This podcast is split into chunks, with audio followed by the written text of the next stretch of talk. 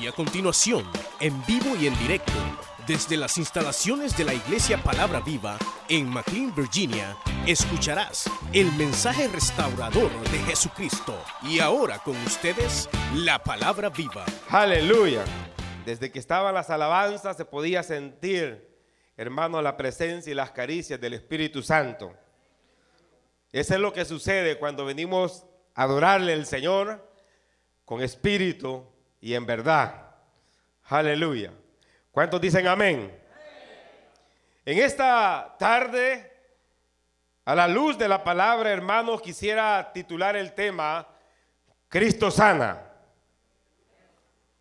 El tema es Cristo sana. ¿Ustedes creen que Cristo sana, hermanos? ¿Ustedes creen que Cristo sana? Pues ese es el tema, Cristo sana. Y Él no solo sana, también liberta, restaura, levanta y hace las cosas nuevas. Si usted lo cree, de gloria a Dios, hermano. De gloria a Dios, hermano. De gloria a Dios.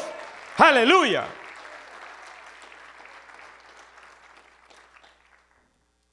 Acuérdese que venimos a darle la gloria al Señor. Y cada vez que uno escucha el nombre de Cristo, nuestro corazón tiene que motivarse e impulsarse a dar esa gloria al Señor.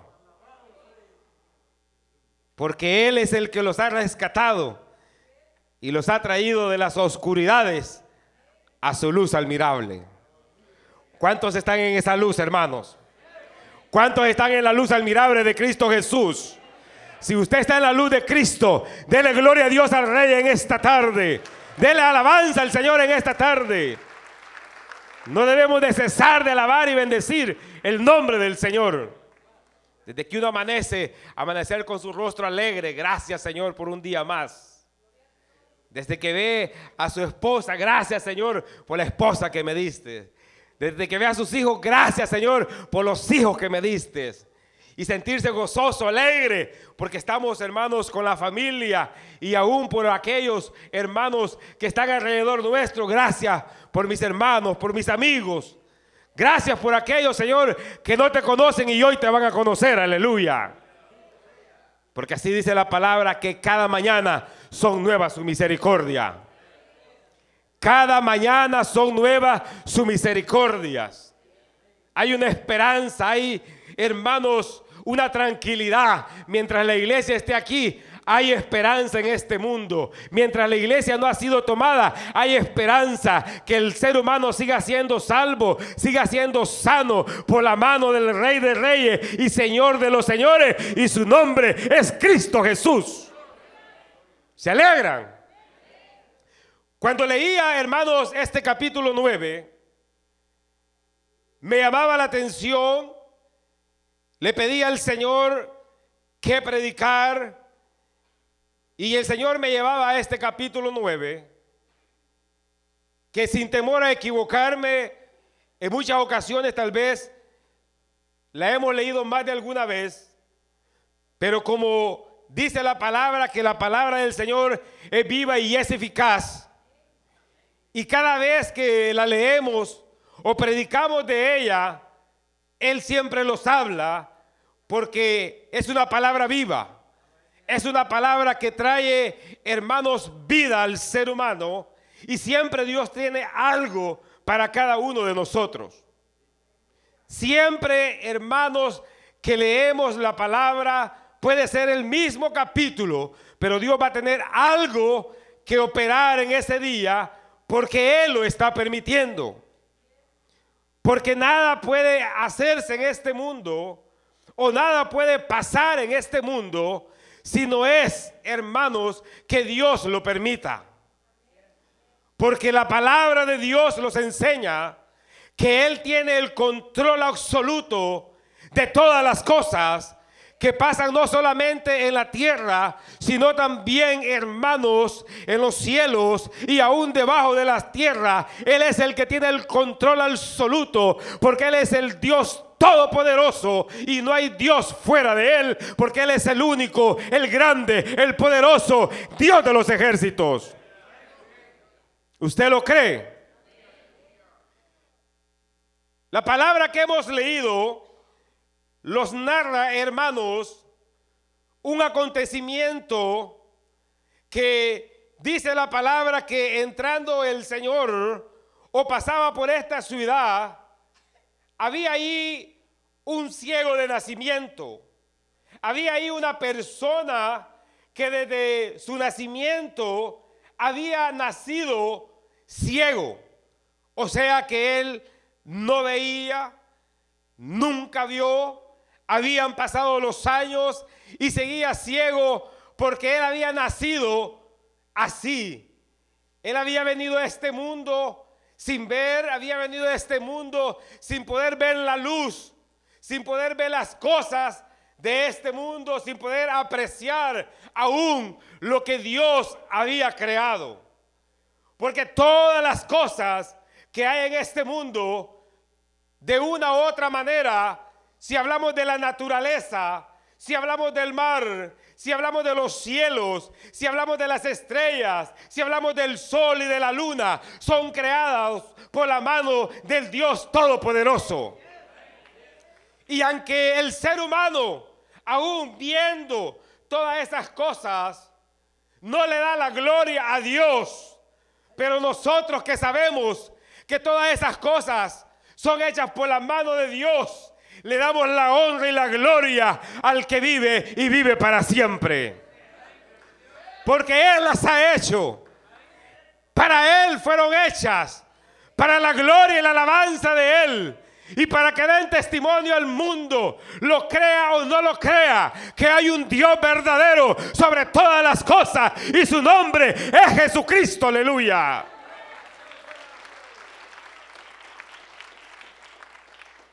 Pero esta persona no tenía la oportunidad de poder apreciar o de poder ver lo que de alguna manera algo otros le podían contar, sino que él había nacido ciego. Y el Señor movido en misericordia y su corazón movido, hermanos, en esa misericordia, decide ir y sanar aquel ciego de nacimiento. Ustedes saben que Dios es un Dios de misericordia. Ustedes saben que Dios es un Dios de misericordia.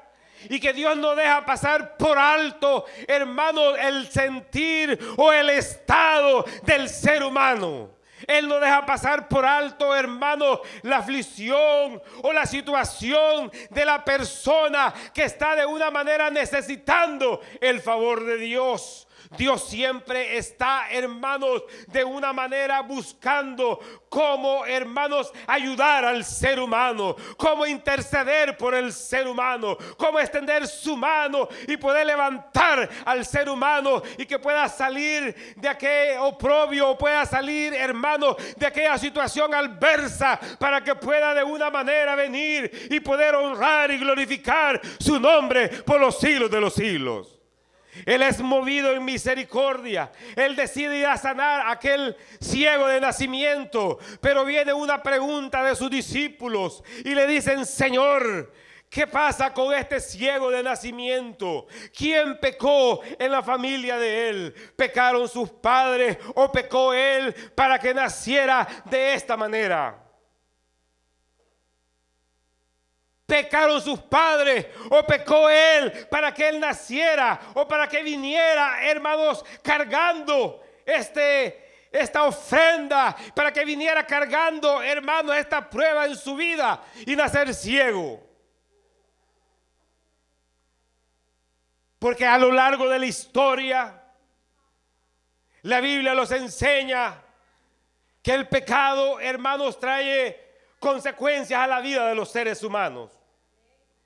A lo largo de la historia, la palabra de Dios nos enseña que el pecado trae consecuencias a la vida del ser humano.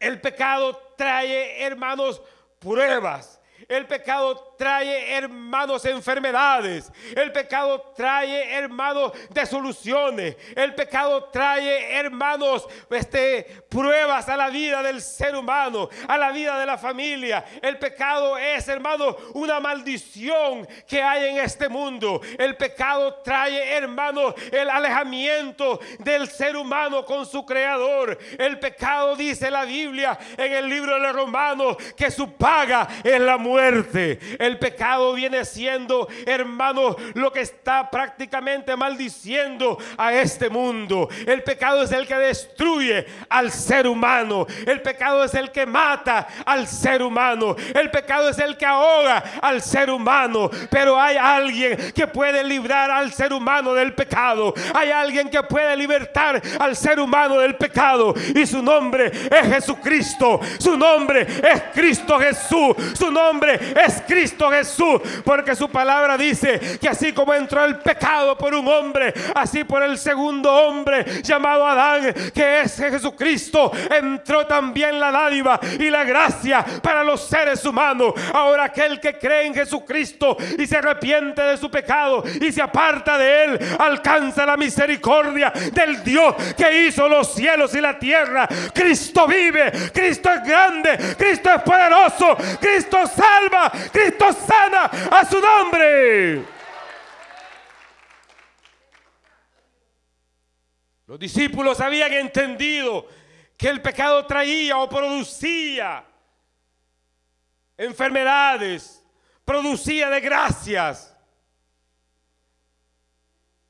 Porque Cristo perdona, pero muchas veces las consecuencias los acarrean y aún acarrean hasta nuestros hijos.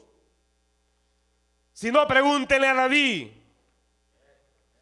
Antes que David, hermanos, pecara, había una relación entre David y el Señor. Había una relación entre David y su creador.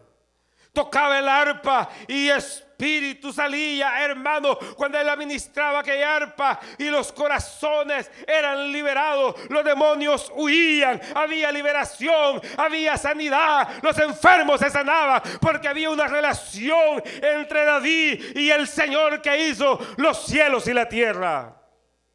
Pero cuando vino el pecado a su vida, cuando vino el pecado a su vida, ustedes conocen la historia.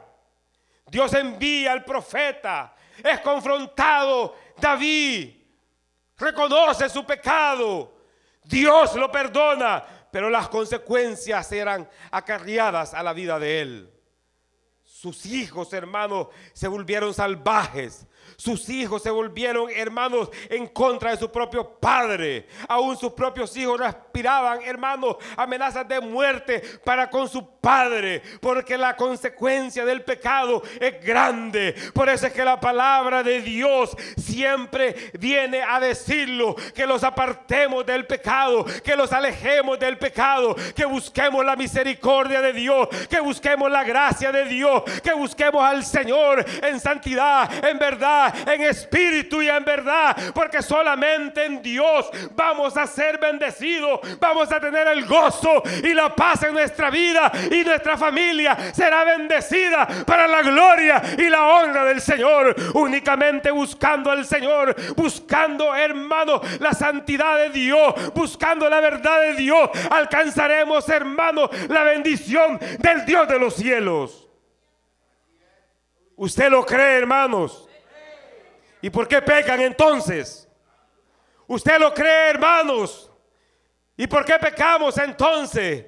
Pero saben que bienvenidos en esta tarde, porque hoy podemos venir delante del Señor y decirle, Señor, me arrepiento de mi pecado, me arrepiento que te he fallado. Yo sé, Señor, que te he fallado, pero hoy vengo reconociendo que tú eres el único que me puede limpiar, que tú eres el único que me puede sanar, que tú eres el único que puede restaurar, que tú eres el único que me levanta de lo propio y me pone en lugares de gloria para la honra y la gloria tuya. Bendito sea el nombre de Jesucristo en esta tarde.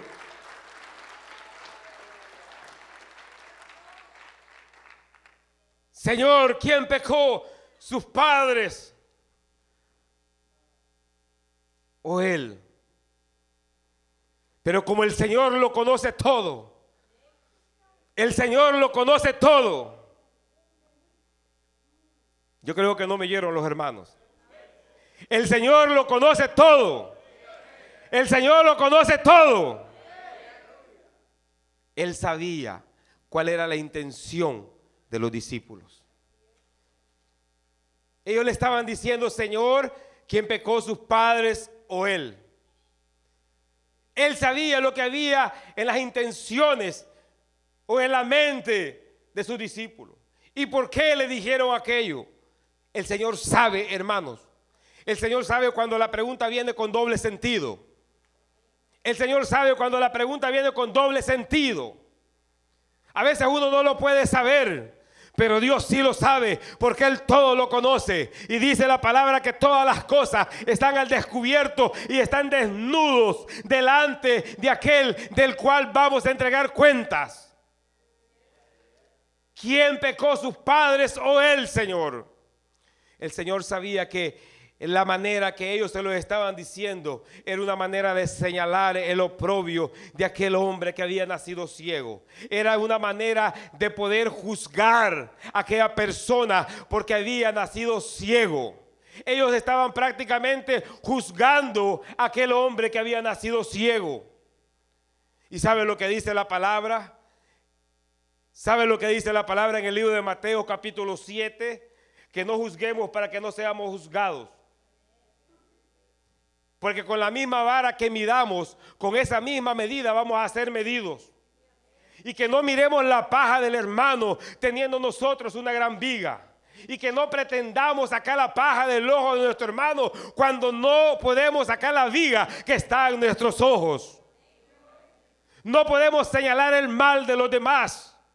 Aún el apóstol Pablo en el libro de los Romanos nos habla, hermanos, que no debemos juzgar los unos con otros y que decidamos, oiga bien, dice, y que decidamos no servir de tropiezo o ocasión que nuestro hermano caiga. Así dice la palabra de Dios. Dice que decidamos. O sea que podemos decidir. Porque la palabra lo dice.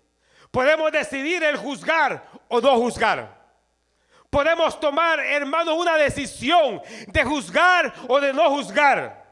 El apóstol Pablo recomienda que no juzguemos y que no seamos ocasión de que el hermano caiga. Porque cuando juzgamos, cuando lo juzgamos unos a otros, lo que estamos provocando es que los mismos hermanos se debiliten y puedan caer de la misma gracia. El Señor dijo, allá de aquellos que haya que, que sea ocasión de que uno de mis pequeños caiga, porque le será mejor que se amarre una soga en el cuello con una piedra y se tire a la mar. ¿Saben qué, hermano? El único que puede juzgar se llama Cristo Jesús. El único que puede juzgar se llama Cristo Él es el único que tiene el derecho de juzgar. Él es el único. Él es el único, porque a Él le dio el derecho el Padre de ser juez de todas las naciones. De todas las naciones. Santiago dice, hermanos, que solamente el Señor puede juzgar porque solamente Él, solamente Él puede salvar y perder. Y dice, ¿y tú quién eres para que juzgues a otros? ¿Quiénes somos nosotros para juzgar los unos con los otros? ¿Quiénes somos? Somos barro, somos tierra. No somos nada. Aquí el Todopoderoso se llama Cristo Jesús. Aquí el Todopoderoso se llama Cristo Jesús. Es el único que conoce las cosas. Es el único que tiene el derecho de juzgar y de señalar. Pero si uno lee la palabra de Dios, si uno lee la palabra del Señor, ¿cuántos leen la palabra de Dios? Muy pocos, ¿verdad? ¿Cuántos leen la palabra de Dios? Siguen poquito, ¿verdad? Pero ojalá empecemos a leerla, porque por eso erramos en la vida cristiana, porque no leemos la palabra de Dios. Porque podemos oír un mensaje, pero si no leemos esta palabra y no está grabada en nuestra mente y en nuestros corazones, vamos a seguir errando. Y lo que Dios quiere, que cada día seamos mejores, porque así dice la palabra, que la senda de los justos tienen que ir de aumento en aumento, como la luz de la aurora. Así dice. Así dice su palabra. Ellos estaban juzgando. Ellos estaban, hermanos, juzgando, pero el Señor lo conoce todo. El Señor lo sabe todo. El Señor es grande y poderoso. Él conoce las intenciones, Él conoce los pensamientos. Aún la palabra que está en la punta de nuestra lengua, Él la sabe. Él la sabe lo que usted está pensando. Usted puede estar diciendo qué le pasa a este hermano que está ahí arriba. ¿Quién se cree? Usted puede estar diciendo eso. Usted puede, yo no lo sé. Puede, yo no lo sé. El único que lo sabe es Dios. Pero Dios es grande y poderoso. Y Dios los ama. Y viene Dios y les enseña una verdad a sus discípulos. Y les dice, no es que sus padres hayan pecado, ni que Él tampoco haya pecado sino que esta enfermedad ha sido para exaltar el nombre de Dios. Sino que esta enfermedad ha sido para la gloria de los cielos. Sino que esta enfermedad ha sido para exaltar el nombre del Padre. Ahora, ¿qué nos dice esto? Que no todos los que están enfermos porque han pecado que no todos los que están pasando alguna situación es porque han pecado, que no todos que aquellos que llevan hermanos alguna prueba en la vida es porque hayan pecado, sino que hay un propósito de parte de los cielos, hay un propósito de parte de Dios. Dios quiere glorificarse, Dios quiere exaltar su nombre, Dios quiere glorificar su nombre y tal vez esa prueba, esa enfermedad va a ser para la gloria de Dios y tal vez en esta tarde si Dios así lo ha decidido, tú vas a ser sano, tú vas a ser liberado, vas a ser liberada para la gloria y la honra de Dios. Yo no lo sé, el Señor lo sabe. Si Él te ha traído, algo va a ser Dios en tu vida en esta hora. Bendito sea el Señor para siempre. A su nombre y a su pueblo. Y para el diablo está derrotado en la cruz del Calvario. Usted no tiene que andar peleando con él. Ya Cristo lo derrotó. Nosotros somos más que victoriosos en Cristo Jesús. Dele gloria a Dios en esta hora.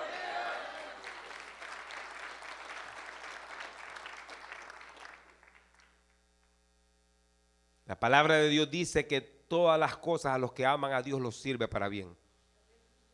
Todas las cosas a los que aman a Dios los sirven para bien. Por eso es que la palabra lo dice que todo lo que hagamos de palabra o de hecho sea para la gloria del Señor. Que todo lo que hagamos en esta vida sea para honrar y glorificar el nombre de nuestro Señor Jesucristo. Todo lo que hagamos, no lo hagamos por mala gloria no lo hagamos para exaltarlos, no lo hagamos para que los miren, hagámoslo para exaltar el nombre de nuestro Señor Jesucristo, porque para Él es la gloria, la honra y el imperio por los siglos de los siglos. Bendito sea el nombre de Cristo Jesús. Y viene el Señor y se le acerca y hace algo el Señor inusual se le acerca aquel ciego de nacimiento, recoge el lodo, escupe aquel lodo, le unta aquel lodo con saliva en los ojos de aquel ciego y le dice, ve al estanque de Siloe y te lavas.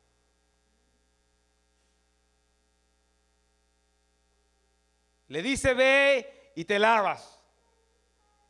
Podemos ver, hermanos, y se puede preguntar uno por qué el Señor tuvo que hacer este lodo, untarlo con saliva y ponerlo, hermanos, en los ojos de este ciego. Lo que la palabra o el mismo Señor los enseña, que el Señor opera o Él hace conforme a su voluntad. Y que Él opera de muchas maneras. Y a lo largo de la palabra de Dios los enseña esa verdad. En otra ocasión dice la palabra que había un sordo mudo, vino el Señor, metió los dedos en los oídos de aquel sordo mudo y dice que untó saliva y la puso sus dedos llenos de saliva en la lengua de aquel sordo mudo. Y dice que en el mismo instante aquel sordo mudo fueron abiertos sus oídos, su lengua se desató y empezó a hablar bien para la gloria de Dios. En otra ocasión dice la palabra que llegó donde este paralítico allá en Beseida y dice que llegó, tenía 38 años de estar paralítico, 38 años de estar con aquella enfermedad. Y dice que el Señor llegó y le dijo, toma tu lecho y de ándate para tu casa levántate para tu casa. Y dice que en el instante aquel hombre se levantó y se fue para su casa. En otras ocasiones dice que llegó un cinturión y le llegó a rogar por su siervo y le dijo, mi siervo necesita ser sano, al que yo amo dar la palabra. Y el Señor dio la palabra y aquel siervo fue sano para la gloria de Dios. O sea, hermanos, que el Señor, Él puede operar de muchas maneras conforme a la voluntad de Él.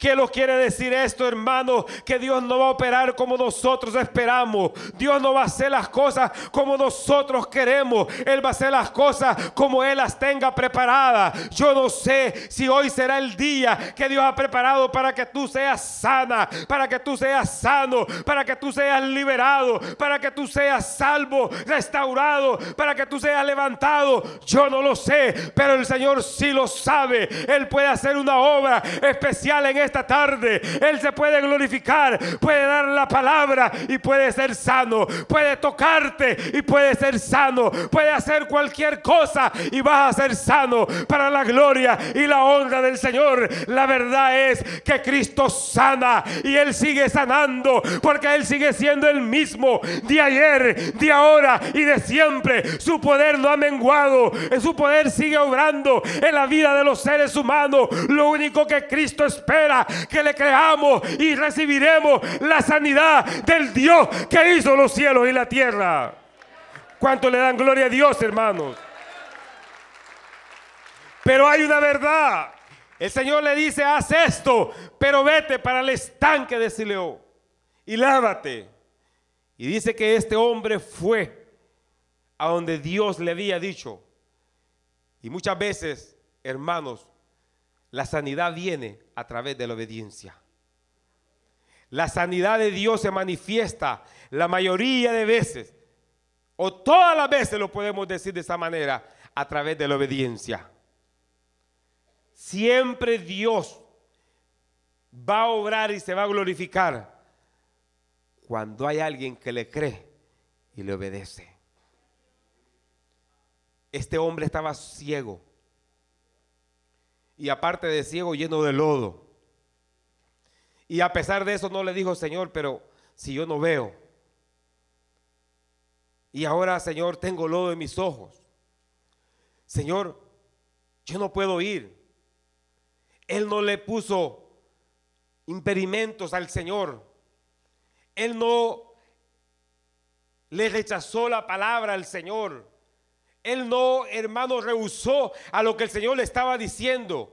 Él simplemente obedeció a la palabra de Dios.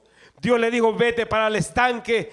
Él se fue para el estanque. Y cuando él fue para el estanque y, se lavó su rostro, cuando terminó de lavarse su rostro, él pudo ver para la gloria de Dios, porque Dios es grande y poderoso. Y cuando Dios los manda a hacer algo, es porque algo va a suceder. Si Dios los ha traído a este lugar, es porque algo va a suceder en este lugar. Algo tiene que suceder en medio del pueblo de Dios, en medio del pueblo del Señor. Tiene que suceder algo. El hecho de que hemos venido a este lugar es porque estamos obedeciendo a la palabra de Dios, que sabemos que tenemos que congregarlo y que tenemos que buscar la gloria, presencia de Dios, porque en la presencia de Dios hay poder, se mueve su espíritu. Y cuando se mueve el espíritu de Dios, hay sanidad para los seres humanos, hay sanidad para la iglesia y que la gloria y la honra sea para el Señor. Hermano, cuando el profeta Eliseo mandó al general Naamán a que se zambulliera siete veces, y él lo quería ignorar, pero cuando sus siervos le, le dijeron que si el profeta le mandase algo más grande no lo hiciese, él hizo caso y obedeció a la palabra. Y cuando se fue a Samuel las siete veces, a la séptima vez, su piel quedó como de un niño. Su piel quedó como de un niño. Porque hay sanidad cuando obedecemos al Señor. Y este hombre fue, se lavó y quedó sano, quedó, hermanos, viendo, estaba viendo en este momento, porque Dios había hecho la obra, porque él había creído en el Señor, él había obedecido a la palabra de Dios. Pero empezaron algunos que estaban alrededor y decían que no es este el ciego, el que pasaba mendigando. Y otros decían, puede ser, tal vez, a lo mejor. Pero vino él y se paró y dijo, yo soy. Yo soy el que nací ciego. Pero uno que se llama Jesús untó lo de mis ojos y ahora veo. Uno que untó lo de mis ojos y escupió, ahora yo veo, porque Él me dio la vista. Su nombre es Jesús y Él está con nosotros en esta tarde. Él me dio la vista. Y vinieron los fariseos y le dijeron, ¿quién fue el que te hizo tal cosa? Y lo llevaron aparte. Y empezaron a interrogarlo. Y él les empezó a decir una y otra vez. Y empezó a decirle una y otra vez. Y él les empezó a, a decir, yo no sé qué es lo que ustedes están hablando. O yo no sé si ustedes conocen a Jesús. Yo no sé si ustedes conocen a Él, porque ellos le dijeron, nosotros a Moisés conocemos y seguimos la ley de Moisés. Y este tal Jesús no sabemos quién es. Y él dice, yo no sé si ustedes saben quién es o quién no es. Pero lo que yo sí sé, que Él me devolvió la vista. Lo que yo sí sé, que nací ciego. Y lo que yo sé, que hasta el día de hoy no ha venido nadie o no ha aparecido nadie que le abra los ciegos a un ciego de nacimiento. Hasta que apareció Jesús y me untó lodo y me untó saliva y ahora yo veo. Yo no sé si ustedes creen en Él, pero yo creo porque ahora yo veo y la gloria sea para el Señor que hizo los cielos y la tierra. Aleluya.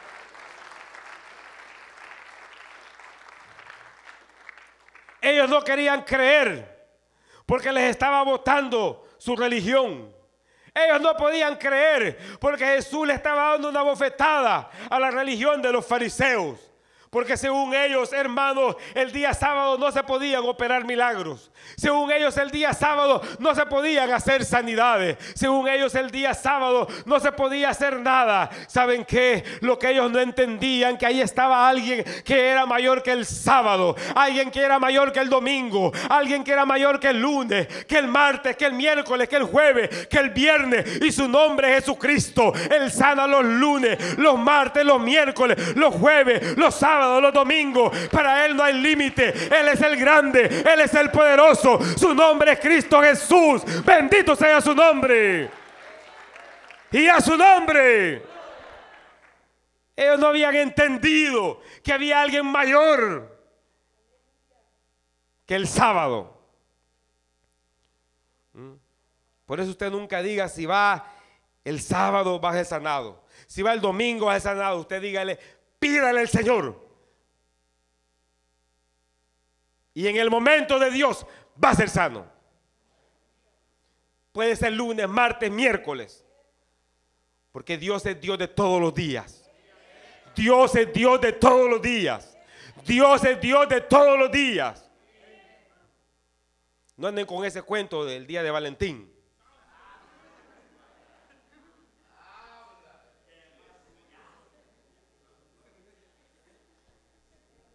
Ahí andan con los ositos, ¿verdad? Dios es Dios de todos los días. ¿Mm? Está bien para el mundo que crea eso. Porque para el mundo solo ese día se tiene que amar o se tiene que mostrar el amor. Pobrecitos los mundanos.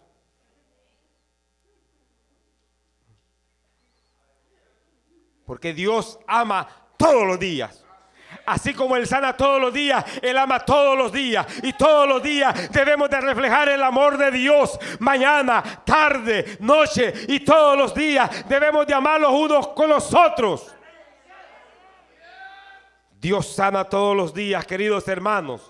Y saben que lo que Dios estaba haciendo con este hombre, Dios lo había sanado para que él pudiera, hermano, enseñarle a los fariseos y al mundo que hay un Dios que todavía sigue obrando. Ese mismo Dios es el que ha obrado en nuestra vida. Ese mismo Dios es el que los ha libertado, que los ha salvado, que los ha dado vida eterna para la oh, gloria y la honra del Señor. Acuérdese, hermano, hermana, cuando estábamos allá sin Dios y sin Espíritu esperanza si no hubiera sido la misericordia de Dios a donde estuviéramos. Pero bendito sea el Señor, bendito sea nuestro Señor Jesucristo que los alcanzó en misericordia. Y ahora estamos en este lugar honrándolo, glorificándolo para la honra y la gloria del Cristo de la gloria.